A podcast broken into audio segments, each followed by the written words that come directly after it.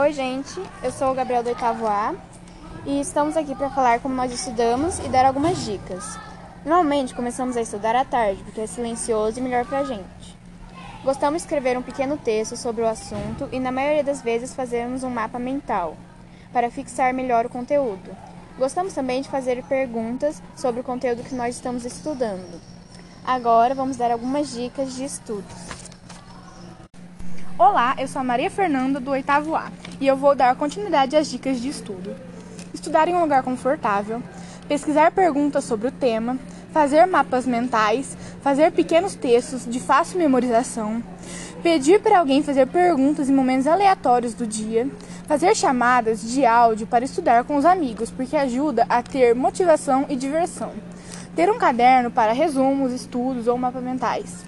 Se for estudar para a prova, pergunte para os professores, em temas gerais, o que vai cair na prova. Organização do espaço pessoal. Ter uma agenda para marcar os trabalhos e provas para não esquecer.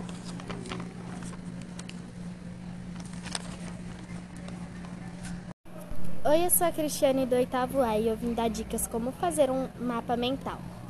O que é um mapa mental?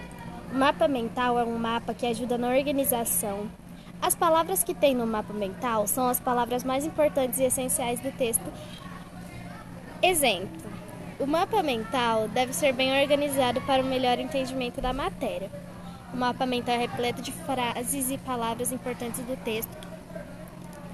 O mapa mental pode ser feito com qualquer matéria, seja ela não muito utilizada no dia a dia ou que seja utilizada. Experimente, faça um mapa mental, vai ser organizado e legal. Estudos!